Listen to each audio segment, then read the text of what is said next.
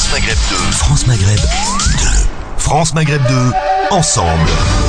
Toute génération. Christophe. Christophe sur France Maghreb 2. Et vous êtes dans une des émissions les plus authentiques de la bande FM. C'est le grand forum où chaque jour, sur France Maghreb 2, les auditeurs et auditrices de cette radio ont la parole et peuvent s'exprimer, réagir, commenter, échanger, débattre sur les différents sujets d'actualité, bien sûr. Euh, qu'il s'agisse de sujets euh, politiques étrangères, politiques nationales, etc., etc., sur tous les sujets et sans manque de bois, évidemment, sur France Maghreb 2, euh, de 16h à 18h. Avant d'accueillir notre invité politique, justement, dans un instant, un petit tour par cette stratégie et la Russie, cette déclaration, surtout la Russie sera vaincue. Les États-Unis sont faibles et impuissants. C'est le porte-parole du groupe Daesh qui s'exprime un enregistrement en vidéo dans lequel Daesh appelle le djihad contre Washington et contre Moscou. Un enregistrement dans lequel ce porte-parole reconnaît par ailleurs la mort du numéro 2 euh, de euh, l'État islamique dans une frappe américaine. Cela fait 15 jours maintenant hein, que la Russie intervient, vous le savez, militairement en Syrie, euh, en multipliant les frappes contre Daesh, mais surtout et principalement contre les rebelles syriens. Un appui qui permet à l'armée de Bachar al-Assad de reprendre du terrain, une intervention russe qui vient changer la donne et qui pousse les États-Unis à adapter leur stratégie des, des, États-Unis qui semblent peiner en tout cas a trouvé un véritable euh, plan d'action après l'échec de leur formation au sol de rebelles modérés. Ils ont largué en début de semaine, vous le savez, des munitions. Sachez aussi que les Américains et les Russes euh, doivent reprendre aujourd'hui leurs discussions militaires pour tenter d'éviter tout incident aérien contre leurs avions dans le ciel syrien. Euh, on apprend aussi par ailleurs que la Turquie a convoqué hier les ambassadeurs des États-Unis et de la Russie. Euh, il s'agissait de les mettre en garde contre toute aide aux combattants kurdes de Syrie dans le cadre donc de leurs, opérations contre le groupe Daesh euh, en Syrie. Voilà pour la petite info évidemment, une info que vous pouvez commenter hein, sur notre mobile répondeur 06 18 21 56 41 24 heures sur 24 sur France Maghreb 2. Bien sûr, on se fait l'écho de tous vos messages laissés sur le mobile répondeur. France Maghreb 2, l'invité de la rédaction. Et nous recevons ce soir monsieur François Asselineau. François Asselineau, bonsoir. Bonsoir. Bienvenue sur France Maghreb 2. Vous êtes euh, le président de ce parti UPR créé en, 2007. Euh, alors vous avez fait partie quand même de l'appareillage politique, j'allais dire. Euh, qu'est-ce qui vous a donné envie de vous lancer dans ce parti, dans cette aventure de l'UPR bah, ça fait déjà maintenant un peu plus de huit ans, ça fait huit ans et demi que j'ai créé ce mouvement politique. Je n'étais pas du tout destiné à créer un mouvement politique, je n'en avais jamais même eu l'idée auparavant. Euh, pourquoi ça? Mais Parce que effectivement, euh, j'ai euh, été ancien élève de l'école nationale d'administration, je suis ensuite, j'ai commencé à travailler au ministère des Finances, et puis, bah, comme tout haut fonctionnaire prometteur, on m'a proposé d'aller dans des cabinets ministériels. Et qu'est-ce que j'ai découvert? Ben, J'ai découvert eh bien qu'en réalité, la France allait dans le mur parce que les, les dirigeants français n'ont en fait plus les manettes. Voilà. Et euh, j'ai donc progressivement découvert que les Français ils votent à droite, ils votent à gauche, et puis en fait ils ont les mêmes pantins qui appliquent les directives de Bruxelles pour la Commission européenne, euh, de la Banque centrale européenne à Francfort pour l'euro, et puis de Washington pour l'OTAN. Voilà. Alors je pense, j'ai pensé qu'il était temps d'avertir mes, mes concitoyens en leur disant que si on continuait comme ça, eh bien la France était fichue, notre démocratie était morte, nous allions vers un, univers où on allait nous piller notre patrimoine euh, public, où on allait détruire tous nos acquis sociaux et où on allait nous entraîner dans des guerres illégales euh, sous la houlette de l'OTAN et de, et de Washington. Et puis c'est exactement ce qui se passe dans les trois domaines. Alors justement, puisque vous parlez de l'OTAN, puisque vous parlez aussi de guerres dans lesquelles nous sommes impliqués, euh, ici la France, en tout cas le pays la France, on peut parler de la Libye, de la Centrafrique, du Mali, mais aussi de la Syrie. Que pensez-vous justement de cette politique étrangère menée dans un premier temps par Sarkozy, puis ensuite par Hollande? Ben, ce n'est plus la politique étrangère de la France. Hein. si j'ai créé l'UPR et si j'appelle les Français à se rassembler au-delà du clivage droite-gauche pour faire sortir la France de l'Union européenne et de l'OTAN, ce n'est pas par nostalgie, ce n'est pas par ringardise, c'est pour refaire de la France ce qu'elle a toujours été, normalement, c'est-à-dire le pays des hommes libres. Il faut savoir, et je ne sais pas si vos auditeurs le savent, que dans le cadre des traités européens, il y a un article qui s'appelle l'article 42 du traité de l'Union européenne, ça s'appelle le TU, ça tombe bien, TUE, qui place l'ensemble des pays de l'Union européenne sous la tutelle de l'OTAN. Voilà. Et donc désormais, vous avez Sarkozy, vous avez Hollande, mais si on continue comme ça, si demain il y a je ne sais pas qui, moi, Juppé ou, ou Valls ou je ne sais pas quoi, on aura une politique étrangère et militaire qui sera placée sous la tutelle de l'OTAN, c'est-à-dire qui obéira aux décisions géostratégiques de Washington. En fait, on est des suiveurs des États-Unis. Si vous On est devenus les satellites des États-Unis. Ça n'a plus rien à voir avec ce qu'était la France du temps du général de Gaulle, Ouais. où la France avait une politique Vous arabe. êtes un gaulliste, monsieur Asselineau? Notre mouvement n'est pas un mouvement gaulliste. Vous, a- personnellement, dans l'âme non, non oui, j'aime bien, j'aime bien, j'apprécie beaucoup les analyses du général de Gaulle dans un très grand nombre de domaines. Ouais. Pour autant, il a fait des erreurs, il a fait quelques erreurs monumentales. Mais euh, en termes de, en termes de, de, de chef d'État, je crois que c'était le, le, le plus grand chef d'État français du XXe siècle, incontestablement. Euh, alors justement, puisqu'on parle de politique étrangère, il y a un conflit euh, qui nous euh, euh, concerne en ce moment et qui fait l'actualité, bien sûr, c'est la, c'est la Syrie. Euh, avec l'entrée en liste, donc je le disais il y a quelques instants, de la Russie, euh, les États-Unis qui semblent peiner à trouver une stratégie justement. Euh, quelle est votre position justement par rapport à ce conflit syrien? Est-ce que la France, euh, justement, qui se targuait encore euh, quelques jours d'avoir tué euh, quelques-uns des, des citoyens français, puis ensuite démenti, ça, ça ressemble à du grand n'importe quoi quand même. Cette On- communication en tout cas. On est de toute façon dans le domaine du n'importe quoi. Il faut quand même se rappeler d'où est-ce que tout ceci vient. Ça vient, rappelez-vous, qu'après les attentats du 11 septembre 2001 aux États-Unis, les, les, les, le- les- les- les dirigeants américains ont annoncé dans les mois qui ont suivi une politique de remodelage de tout le Moyen-Orient. C'est ça la réalité. Et les États-Unis, euh, qui sont dirigés par des docteurs folamour, c'est-à-dire des gens qui sont des espèces de géostratèges à, moitié fous, ont décidé de remodeler l'ensemble du Moyen-Orient selon leur convenance, quitte à charcuter des États, en créer d'autres, etc.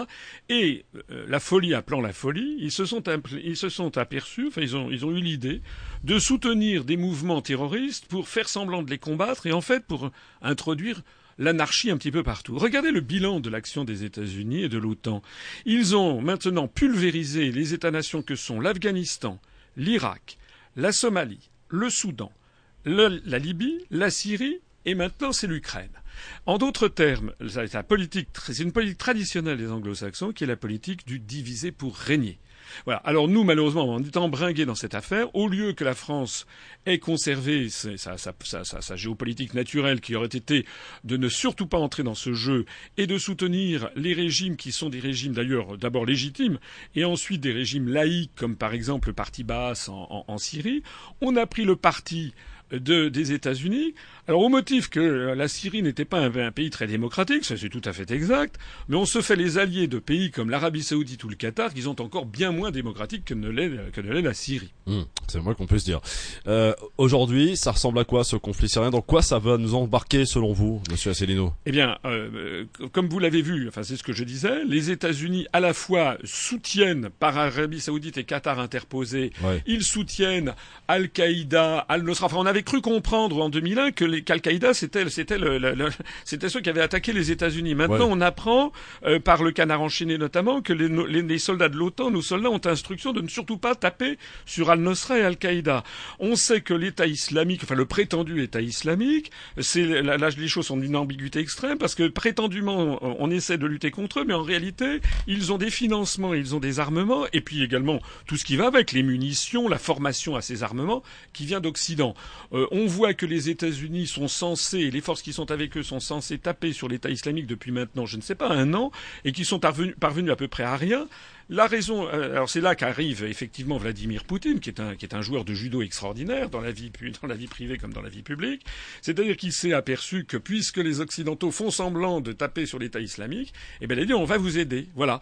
Alors le, le- là, où là où le, là où on est dans le domaine du, du, du grand du grand art, c'est que Vladimir Poutine est intervenu à la demande de Bachar el-Assad, donc l'intervention militaire russe se fait dans le cadre parfait du droit international, puisque je vous rappelle que l'on peut intervenir dans un État étranger militairement sous deux conditions. Soit vous êtes appelé par le gouvernement légitime, c'est ce que font les Russes, Mhm. soit vous avez le feu vert du Conseil de sécurité en vertu de la chap- du chapitre 7 de la Charte des Nations Unies. Or, euh, là, le, le Conseil de sécurité n'a jamais donné son accord à ça, de telle sorte que Washington, mais aussi la France, interviennent en ce moment militairement en Syrie. Illégalement. euh, illégalement. Alors, euh, peut-on parler de légitime défense, comme l'a déclaré le Premier ministre qui était justement en voyage dans- au Moyen-Orient? Non mais attendez, ça c'est ce qu'on appelle la légitime défense préventive. C'est se moquer du monde.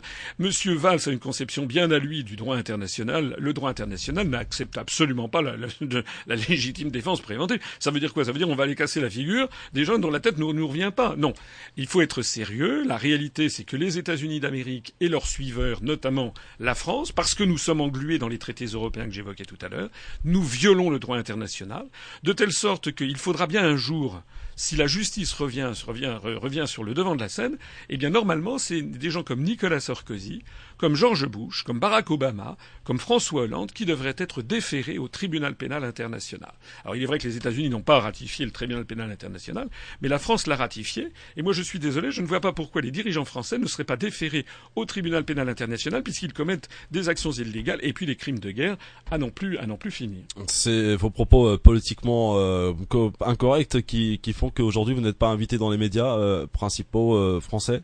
Alors effectivement, nous, notre mouvement politique se porte comme un charme, il se porte très très bien. On se développe très rapidement. On a, on a dépassé les 8800 adhérents. Euh, nous avons, on s'est présenté aux élections européennes en 2000, l'année dernière, le 25 mai 2014, dans toutes les régions. On avait fait en moyenne 0,41% des suffrages, ce qui n'est pas beaucoup, bien entendu, mais il y avait entre 25 et 32 listes. Euh, et puis cette année, depuis le 1er janvier 2015, on s'est présenté dans 15 élections, 14 élections départementales et une élection législative partielle.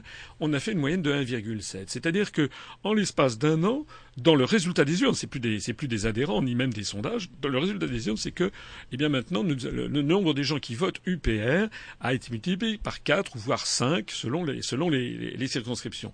Et pourquoi ça? Ben parce que, certes, nous, je suis, je suis blacklisté, il faut dire les choses telles qu'elles sont, sur toutes les grandes télévisions françaises. À part Ruquier que vous avez fait il y a pas longtemps. Oui, il y a, il y a, un, an. Il y a un, an, j'ai été invité par, par Ruquier, effectivement, parce que, ben pourquoi il m'a invité C'est parce qu'il avait reçu énormément de demandes d'internautes ou de, de téléspectateurs qui disaient on voudrait entendre Monsieur Monsieur Asselineau. Bon, il m'avait invité. Je signale à vos auditeurs que ça a été enregistré. C'était pas une émission directe. C'est pas comme maintenant. Et euh, cette cette cette émission avait duré à peu près 53 minutes d'enregistrement. Ce qui a été produit finalement, c'est 18 minutes et on a sucré 60% des réponses que j'avais faites. Si vous trouvez que c'est c'est une façon démocratique de concevoir les débats politiques, c'est moi je trouve ça tout à fait tout à fait choquant.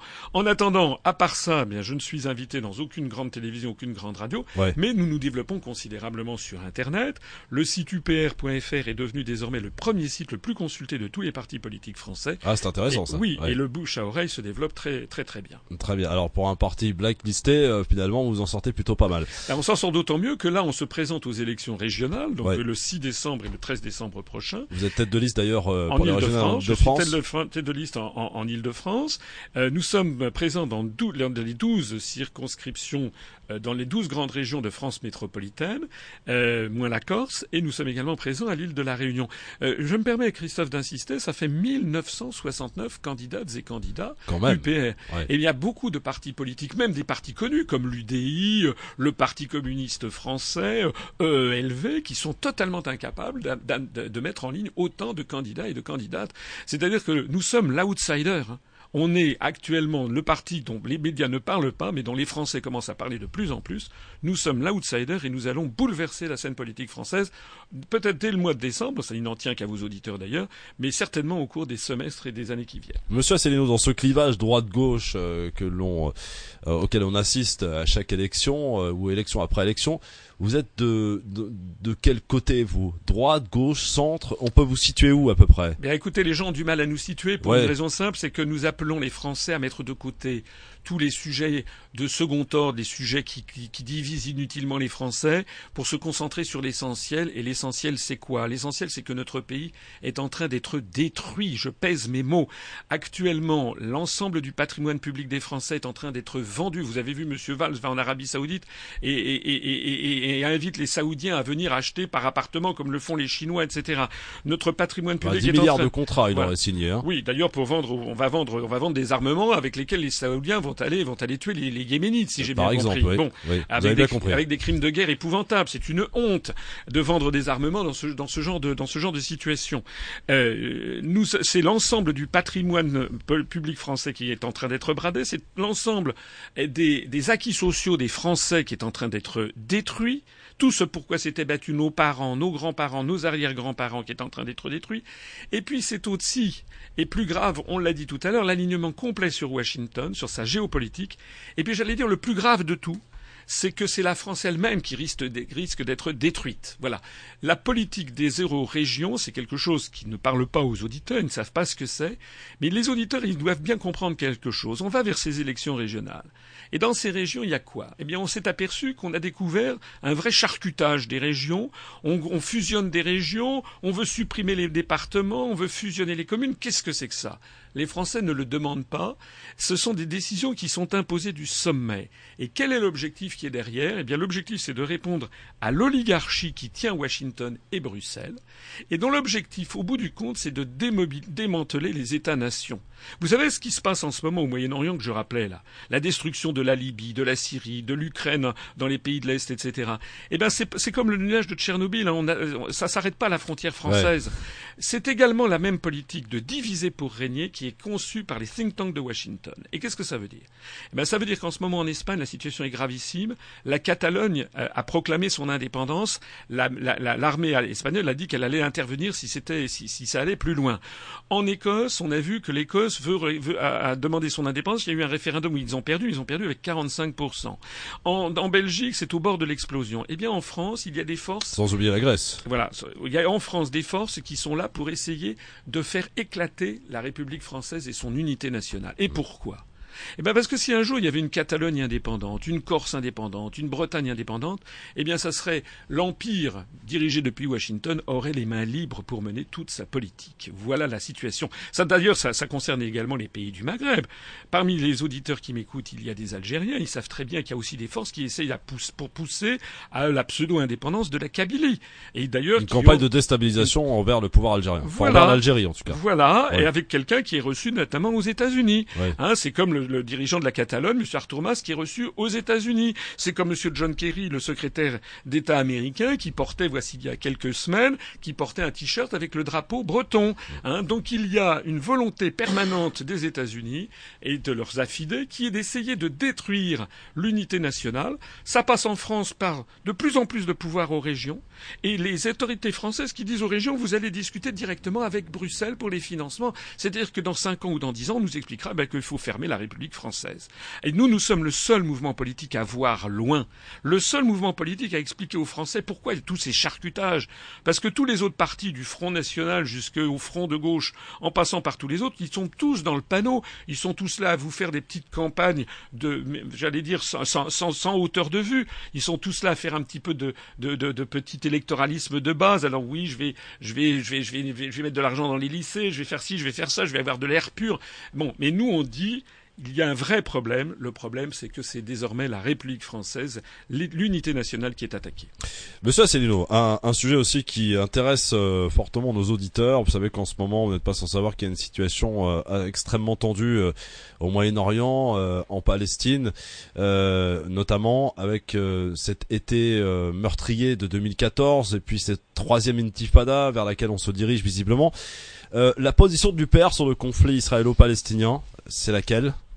Alors, Vous sur situez le, où? Eh bien, nous sommes. J'ai oublié d'ailleurs de tout à l'heure, vous m'aviez interrogé. euh, Le ministère de l'Intérieur nous a classés officiellement dans les listes diverses, c'est-à-dire ni à droite ni à gauche, parce Ah, que nous rassemblons, nous rassemblons en effet les Français de tous les horizons qui veulent mettre de côté les sujets qui les divisent pour se rassembler sur l'essentiel, sortir la France de l'Union européenne, de l'euro et de l'OTAN. On y viendra tout à l'heure justement. Ça peut peut-être intéresser tous ceux qui en ont ras-le-bol justement de cette droite-gauche euh, qui se partagent euh, finalement le gâteau. qui se partagent le gâteau, mais qui ne mènent absolument aucune politique indépendante, puisqu'ils sont tous assujettis à Washington et à Bruxelles. Alors, sur le conflit alors israélo-palestinien. sur le conflit israélo-palestinien, une des particularités de notre mouvement, Ouais. c'est que nous respectons en, tout, en, toute, en toute chose le droit international. Donc ce que nous disons, c'est que euh, euh, Israël est un État du droit international reconnu par l'écrasante majorité des États de la planète. Donc nous, nous reconnaissons l'État d'Israël, bien entendu. Hein. donc ceux qui pensent que l'UPR euh, serait contre l'État d'Israël se, trompent. Mais l'État d'Israël n'est pas au-dessus des lois, et pas plus qu'aucun autre État du monde, l'État d'Israël n'est au-dessus du droit international. Donc lorsqu'il y a eu par exemple l'affaire de la guerre de, de Gaza l'année dernière, nous avons été le seul mouvement politique à rappeler euh, qu'il y a des quantités de résolutions du Conseil de sécurité des Nations Unies euh, que ne respecte pas l'État d'Israël, que ça n'est pas normal, et que l'État d'Israël n'étant pas au-dessus des, des, des, lois, il doit les respecter, de telle sorte que nous avons d'ailleurs été le seul mouvement politique à dire que on ne voyait pas pourquoi le, le gouvernement français ne prenait pas, ne proposait pas des mesures de sanctions à l'égard d'Israël au moment de la guerre de Gaza, comme prétendument il faut prendre des sanctions à l'égard de, de la Russie. Nous dénonçons le deux poids deux mesures de la politique française en la matière. Peut-on parler de colonisation? Excuse-moi. Je... Peut-on parler de colonisation? Ah ben euh, oui, euh, la, la, résolution 242 du Conseil de sécurité des Nations Unies qui a été prise après la guerre de six jours de 1967 précisait bien dans sa version française qu'Israël devait se retirer de tous les territoires occupés, des territoires occupés. Donc naturellement, il y a un problème actuellement qui est ah, c'est une des une des comment dirais-je des foyers de purulence de la de la société de la société internationale, c'est effectivement la, la question palestinienne qui n'est toujours pas réglée depuis 1967. Donc c'est quand même c'est quand même c'est quand même inadmissible. Et peut-être même pire parce que ça s'empire, j'allais dire, de jour en jour, puisqu'ils continuent de grignoter, en tout cas ces extrémistes, ces colons juifs qui continuent de gratter, de, continuer de, grignoter du terrain et de chasser les Palestiniens de leur maison, de les expulser et de les traiter comme, euh, évidemment, on traite euh, un, pays euh, occupé, finalement. Alors, c'est la raison pour laquelle je vous l'ai dit. Nous essayons d'avoir toujours, nous, une, une, position conforme à ce qu'a d'ailleurs toujours été la position de la France, soit dit en passant. La position de Charles de Gaulle en 1967, vous savez, quand il avait décrété l'embargo ouais. pour les livraisons à l'égard d'Israël. Il avait parlé de foyer sioniste. Donc nous, nous sommes, nous sommes en faveur, je le répète, de la, du, du droit international et donc du respect de ce droit par, tel qu'il est défini par, par les résolutions du Conseil de sécurité. Je voudrais vous dire quelque chose également. C'est que la situation euh, en, en Palestine, la situation au Moyen-Orient est, est, effectivement, est effectivement très grave. Ça, ouais. c'est exact.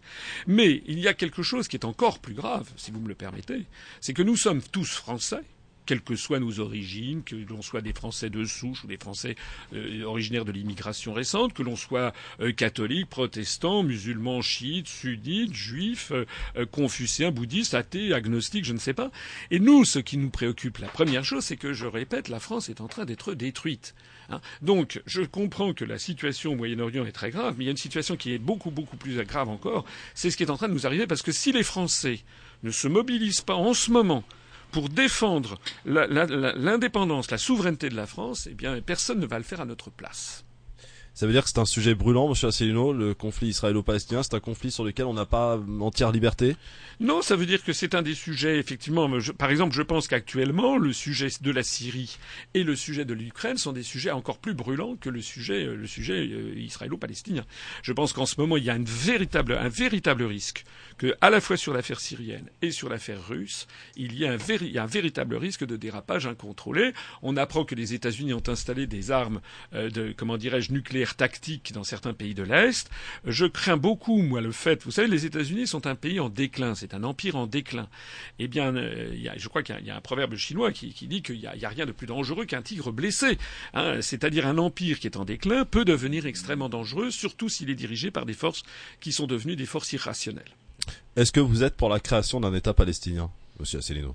Oui, bah c'est, je crois, enfin, c'est, ça fait partie. Alors euh, là-dedans, encore une fois, vous, vous, vous insistez sur ce. Non, non, j'insiste parce que voilà, j'aime voilà. bien qu'on réponde à mes questions. Oui, mais je réponds à vos questions. Euh, là, il y a dans dans les résolutions du Conseil des, des, des comment dirais-je à l'ONU, il y a effectivement l'idée d'avoir un État euh, palestinien à côté ouais. d'un État israélien. Ça n'est pas Pourquoi la seule. on n'y arrive pas, Monsieur Asselineau? Pourquoi ça fait des années qu'on répète sans cesse les mêmes choses et qu'on n'y arrive pas? Parce que tout simplement, vous avez au Conseil de sécurité un verrouillage, c'est que les États-Unis systématiquement protègent leur allié israélien. Ouais. D'accord, c'est dit. Bon, Monsieur Asselineau, ne bougez pas, on est de retour très vite. On va parler de l'Europe parce que parce que vous, vous êtes euh, finalement, est-ce que alors, pas bien compris. Est-ce que vous voulez qu'on se sépare de l'Europe? On va essayer d'éclaircir tout cela dans un instant. Et puis les auditeurs, Monsieur Asselineau, parce que vous êtes dans une émission authentique, les peuples à la parole dans cette émission, eh bien vous allez pouvoir euh, être interpellé, questionné sur des sujets euh, qui intéressent nos auditeurs et donc peut-être de futurs électeurs pour votre parti l'UPR, puisque je rappelle que vous êtes candidat, vous, en tant que François Asselineau, personne euh, tête de liste en Ile-de-France, mais que vous avez donc vous présenter des listes partout en France, donc on y revient. De tout cela, il en est question juste après. Le grand forum avec notre invité aujourd'hui, Monsieur François Asselineau, qui est le président de ce parti, l'UPR, créé en, 2007, qui se présente d'ailleurs dans la plupart des pour dire d'ailleurs toutes les circonscriptions euh, françaises euh, aux prochaines régionales, puisque les Français et les Françaises vont être de nouveau euh, invités à aller voter au mois de décembre prochain pour dans ce qu'on appelle les régionales. on va en parler, Monsieur Asselineau, dans un instant. On précise à nos auditeurs qui peuvent nous appeler pour poser des questions 08 92 23 99 50. Je demanderai à chacun et chacune de poser une question euh, et, et, de pas de commentaires, etc. Juste la question à Monsieur Asselineau. Alors Monsieur Asselineau, justement, euh, on parlait, on a beaucoup parlé dans cette première partie de, de la politique étrangère, j'allais dire de la France, de la Syrie. Euh, J'aime à rappeler quand même qu'il y a un ministre des Affaires étrangères euh, qui avait déclaré qu'Al-Nusra faisait du bon boulot, qui avait aussi dit euh, dans une déclaration que Bachar al-Assad ne méritait pas de vivre. Euh, on avait quand même un parti pris euh, sérieux et on avait cette focalisation finalement euh, contre le régime d'Assad. Certes, c'est un dictateur, ça je pense que personne ne peut le contester, mais n'est-ce pas finalement aux Syriens de régler leurs problèmes Et que peut-on dire finalement sur ces pays qui sont arrivés et ont envahi quelque part ce pays et ont fait de ce pays un chaos total aujourd'hui? Ben, je suis d'accord avec vous. Nous avons l'UPR à plusieurs reprises à demander euh, que M. Fabius présente sa démission. Parce que M. Fabius est probablement le pire ministre français des Affaires étrangères depuis plusieurs centaines d'années, et je pèse mes mots. Euh, dans tous les domaines, c'est une catastrophe. Vous avez raison de signaler les déclarations scandaleuses, et qui devraient d'ailleurs tomber sous le coup de la loi, en tout cas qui tombent sous le coup du droit international que M. Fabius s'est cru permis de faire euh, contre Bachir el-Assad ou, contre la, Syrie mais on, on, pourrait accumuler les autres, les autres déclarations. Par exemple, euh, l'affaire de la, de la vente des, des Mistral refusés à la, à la Russie, euh, le fait qu'effectivement il ait soutenu des, des mouvements euh, terroristes, le fait qu'il ait à plusieurs reprises, il a fait un éloge absolument extraordinaire du général Giap au moment de son décès. Enfin, dans tous les domaines, on a l'impression que M. Fabius cherche à démolir ce qui reste de l'influence de la France ou ce qui reste de, de, la, de, la, grandeur de, de, la grandeur de la France, ça n'est pas, ça n'est pas normal. Monsieur Céline, on va accueillir euh, avant de, de, de, parler de l'Europe parce que c'est un sujet aussi qui vous tient à cœur. Euh, L'Europe, justement, on va accueillir un, premier auditeur, c'est Kamel, je crois. Bonsoir. Oui, bonsoir Christophe. Euh, bonsoir, à votre invité, bonsoir évidemment à, à tous les auditeurs. Alors moi, j'écoute attentivement ce que ce que Monsieur Assino est en train de développer. C'est très intéressant euh, d'avoir cette position. Elle nous rappelle ou elle nous ramène un petit peu à une certaine forme de gaullisme. On, on sait pertinemment pour le suivre, notamment sur le net, euh, au travers de toutes ces déclarations. Moi, j'aimerais recentrer un petit peu le débat, si vous me permettez, Christophe, sur la politique beaucoup plus euh, franco-française, parce que là, on, on a fait le monde, bien évidemment, et la, et la crise palestinienne est éminemment importante. Je crois qu'il est important, effectivement, de mettre ça en avant. Ceci étant, dans ce qui va se produire dans les prochaines semaines, euh, c'est bien évidemment euh, des élections euh, françaises, franco-françaises. On est sur une radio qui, qui, donne la parole à, tous, mais on sait pertinemment qu'en citant Radio France Maghreb 2, il y a une émanation d'une certaine partie de la communauté et de musulmane de France. On est très attentif à votre parcours, Monsieur Assino. Euh, on est attentif à tous ceux qui prennent la parole aujourd'hui. C'est très intéressant parce que finalement tout ce qui se produit amène les gens à se révéler tels qu'ils sont. Nous prendrons bien évidemment, et le temps nous donne raison, des positions à l'égard, à l'égard de tout à chacun. Ce que j'ai envie de savoir, Monsieur Assino, c'est euh, euh, comment situez-vous, vous vous situez, vous concernant tous ces débats qui pointent les, les, communautés, notre communauté, la communauté musulmane, moi qui suis de culture musulmane, je suis très intéressé de savoir, non seulement, non pas au travers des mots que vous allez nous produire, mais les actes que vous allez faire pour justement euh, donner un certain nombre de gages parce que euh, moi je fais partie de ces Français qui sont attentifs euh, à, ce que euh, à qui est amené au sein de notre communauté. C'est vrai que nous, sommes dans le tissu national, mais aujourd'hui, il faut reconnaître que la communauté euh, africano-arabo-berbéro-musulmane, etc., est stigmatisée. Oui, très décrit, nous, disons stop.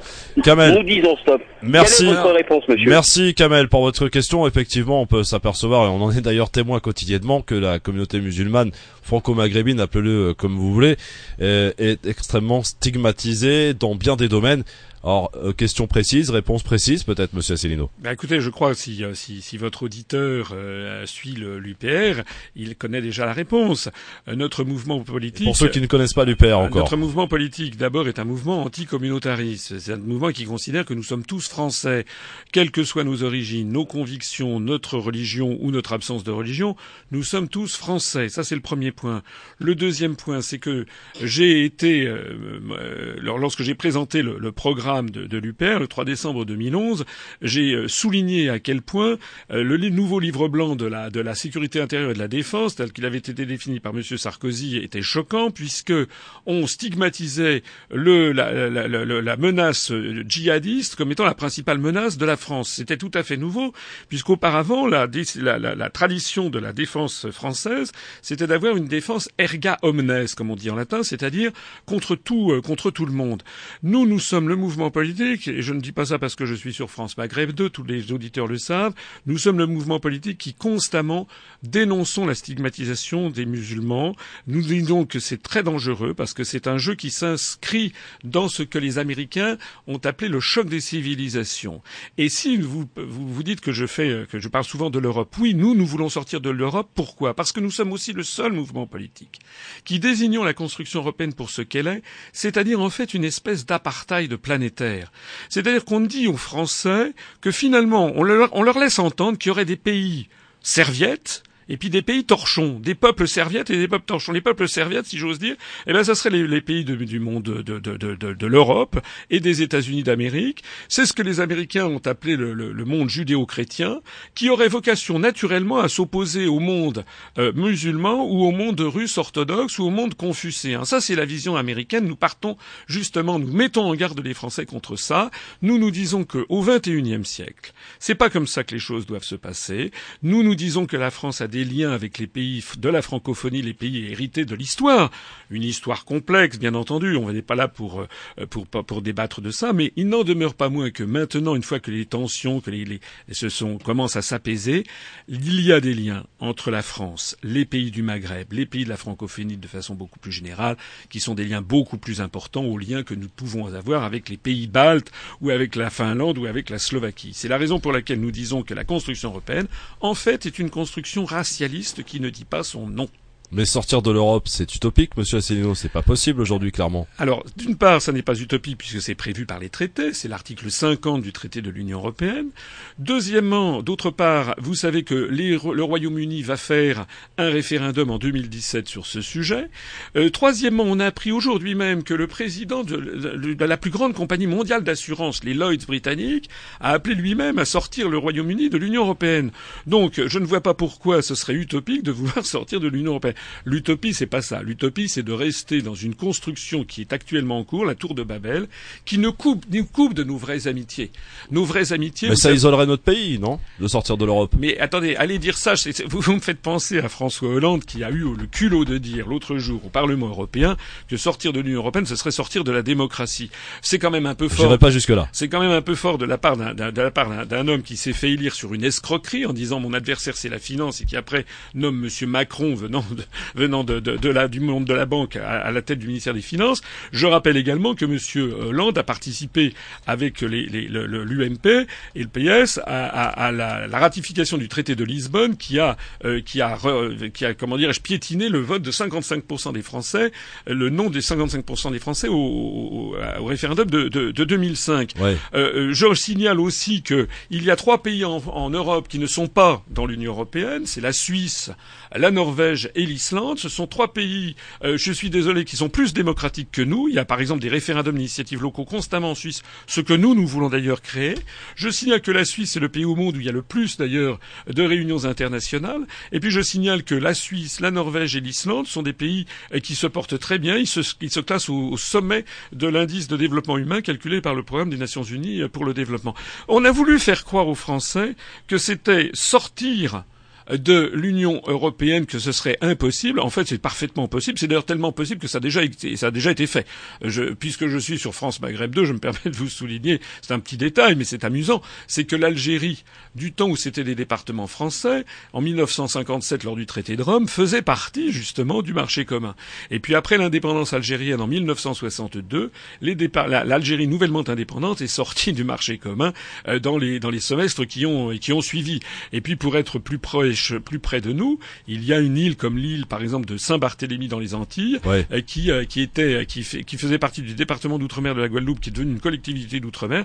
Il faut savoir que les collectivités d'outre-mer sont en dehors de, de l'Union européenne. Par exemple, je ne sais pas si les auditeurs le savent, mais il y a 400 000 citoyens de la République française, nos concitoyens qui vivent en Polynésie française, en Nouvelle-Calédonie et à Wallis et Futuna, qui sont en dehors de l'Union européenne. Mais écoutez, ils se portent très bien, merci. Donc c'est possible, c'est possible de sortir de l'Europe, mais pas n'importe comment. Mais est-ce que vous croyez vraiment que les, Britanniques sont des zinzins, sont des dingos. Est-ce que vous croyez vraiment que le, président de, des Lloyds britanniques est, fou, a perdu la raison? Il y a un article. Oui, mais ils n'ont pas été aussi loin que les Français. Aujourd'hui, on voit qu'il y a beaucoup de choses qui se décident à Bruxelles par, rapport à nos lois, par rapport. Justement, c'est bien de ça qu'il s'agit. C'est pour ça que nous voulons euh, sortir de, de l'Union européenne et de l'euro et de l'OTAN. N'oublions pas le triptyque.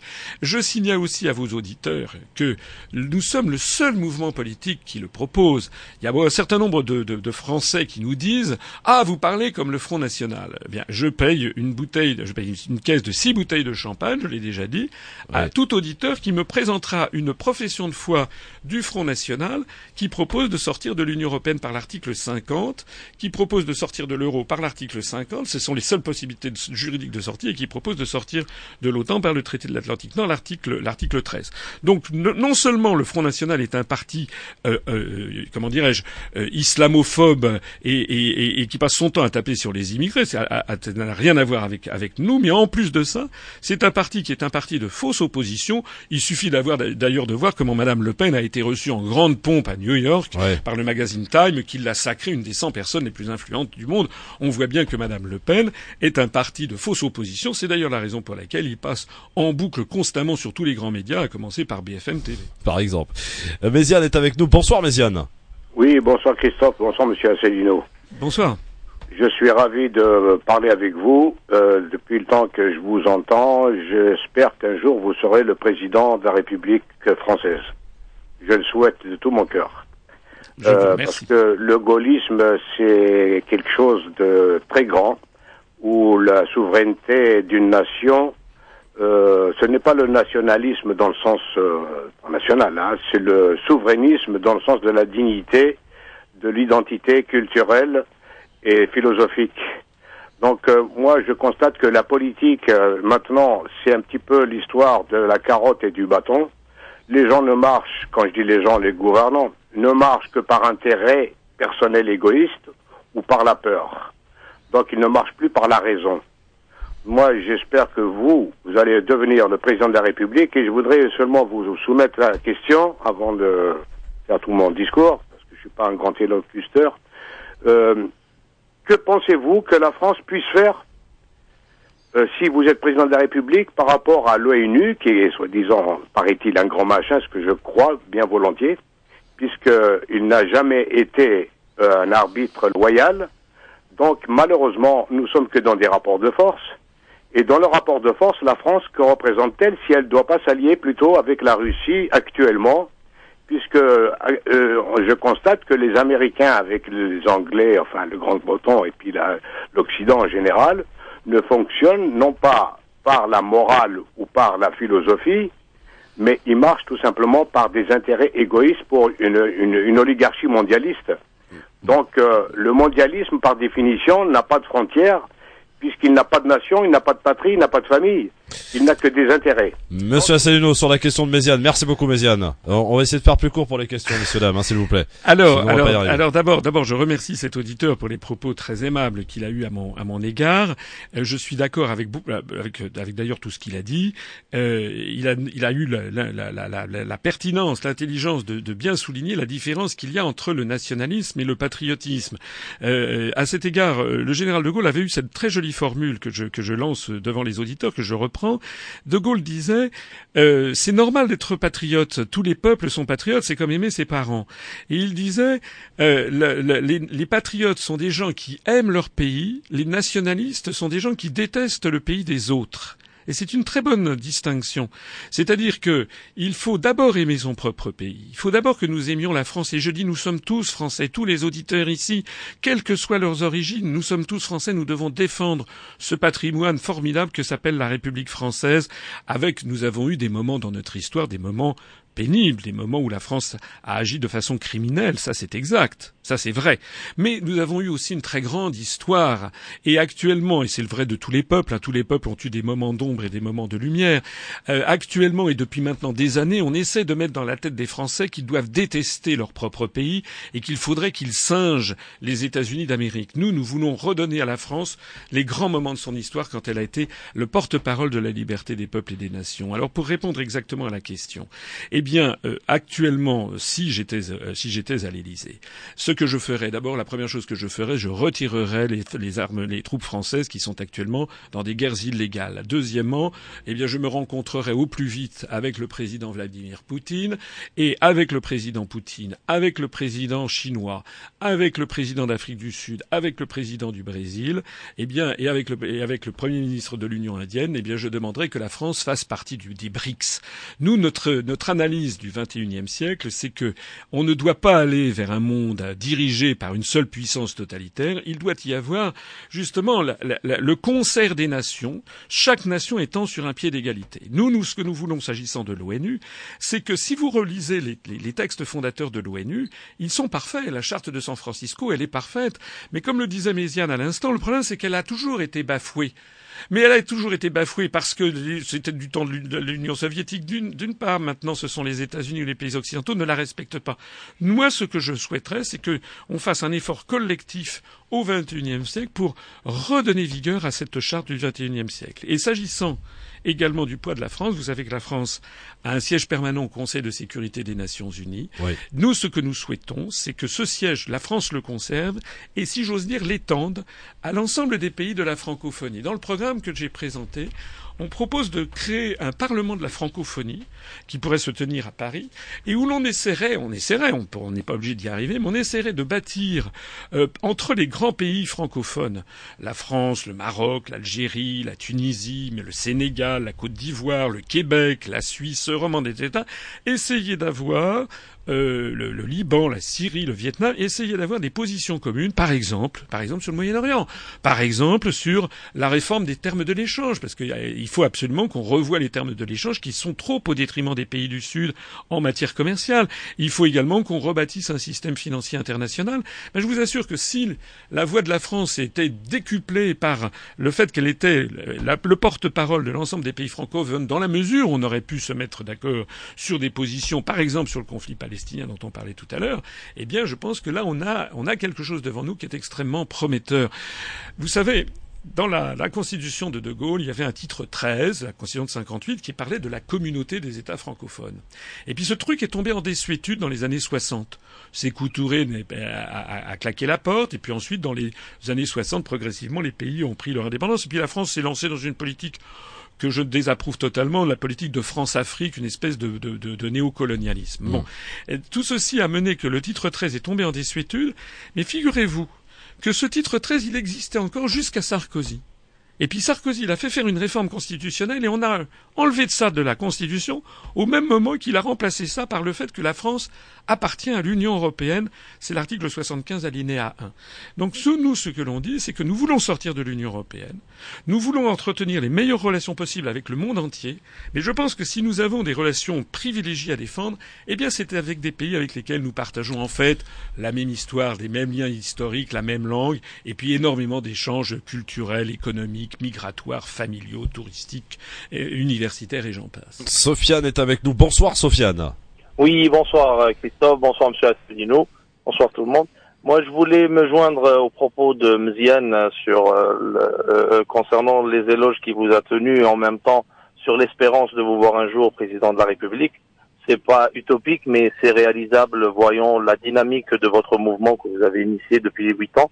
Mais je voulais juste euh, vous poser une question, Monsieur Asselineau, parce que nous sommes confrontés à une équation assez compliquée avec nos concitoyens. C'est que la politique ne va rien changer en vérité. La majorité vous dit que vous, vous vous confrontez à un système qui est un système financier, système biaisé dès maintenant, dès maintenant à savoir la gauche et la droite, avec un parti qui est là pour polluer votre discours, qui est le Front National. Je voulais vous poser la question, quels sont vos propos, quelle est votre stratégie à pousser les gens à, à y croire à ce vote, à, pour voter UPR et de, de, sauver la France de ce marasme dans lequel on est aujourd'hui. Merci Sofiane. En fait, en clair, pourquoi voter UPR C'est la question qu'on, laquelle vous répondrez dans un instant, mon cher euh, François Asselineau, puisque on va marquer une petite pause et on est de retour pour la, la conclusion justement. Et vous allez essayer de convaincre je pense qu'il y a pas mal de convaincus quand même parmi nos auditeurs. Vous avez pu l'entendre, euh, qui ont été euh, bah, très sympathiques avec vous. Hein Finalement, vous avez été mûr sucre chez Ruquier là sur le coup, non Écoutez, ça ne m'étonne pas. Bon, je vais vous dire pourquoi. Parce que dans Paris, très souvent maintenant, presque tous les jours, je suis abordé dans la rue par des gens qui sont toujours très gentils. Et parmi les gens qui m'abordent, honnêtement, il y a une très, une, très grande proportion, une, même une majorité de jeunes Français d'origine, immigrée. Pourquoi voter UPR La réponse de François Asselineau, notre invité jusque 18h, c'est dans un instant.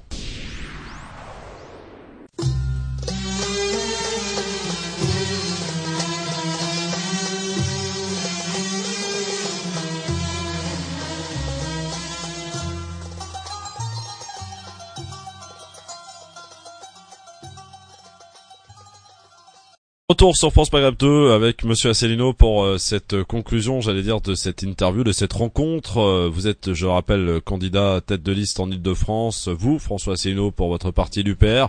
Vous êtes aussi représenté euh, sur bah, la totalité du territoire français, jusque d'ailleurs à la Réunion. on le disait tout à l'heure. Sofiane vous posait, notre auditeur, la question juste avant la pause, à savoir pourquoi finalement voter UPR Qu'est-ce qui va différencier par rapport à un autre parti Qu'est-ce qui fait en fait votre spécificité, Monsieur Asselineau? Écoutez, je répondrai déjà par la par la par par l'inverse. Euh, euh, si euh, vous votez, si les auditeurs votent UMP ou les Républicains, ils auront exactement les mêmes résultats que ce qu'ils ont eu depuis maintenant 20 ans ou 30 ans quand ils ont voté UMP. S'ils votent pour le Parti socialiste, ils auront exactement les mêmes résultats qu'avant. S'ils votent pour le Front national, ça sera exactement la même chose, c'est-à-dire ça sera toujours le sketch avec des dérapages racistes, etc. Et puis ça mène à une impasse. Et puis s'ils s'abstiennent, eh ben ça revient à s'abstenir, ça revient ne rien changer aux, choses. Donc il y a d'abord la première chose que je dirais, c'est qu'il n'y a aucun risque à voter UPR aux élections régionales. Il n'y a que du bon à en attendre. La deuxième chose, c'est que notre mouvement politique, je suis euh, un petit peu, euh, comment dirais-je, gêné de le, souligner parce que ça, c'est une espèce d'autopromotion, mais c'est vrai. L'UPR n'a jamais trompé les gens qui lui ont fait confiance. Nous faisons toujours ce que nous disons et nous disons et nous disons toujours ce que nous faisons. Parce que vous n'êtes pas au pouvoir encore. Oui, mais nous avons aussi un, un, un, élément très important, c'est notre programme et notre charte fondatrice qui exclut toute ambiguïté.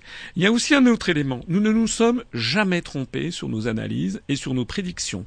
Je, je, je suggère à tous les auditeurs d'aller écouter sur le site upr.fr, de regarder toutes mes analyses. La dernière en date, par exemple, en janvier dernier, nous avions dit maintenant que les Grecs ont Tsipras au pouvoir en Grèce, ils vont pouvoir mesurer à quel point ils se sont fait avoir.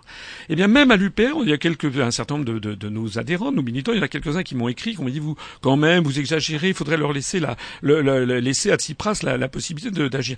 Moi, j'avais dit non, parce que nous, on offre un sérum de vérité aux gens.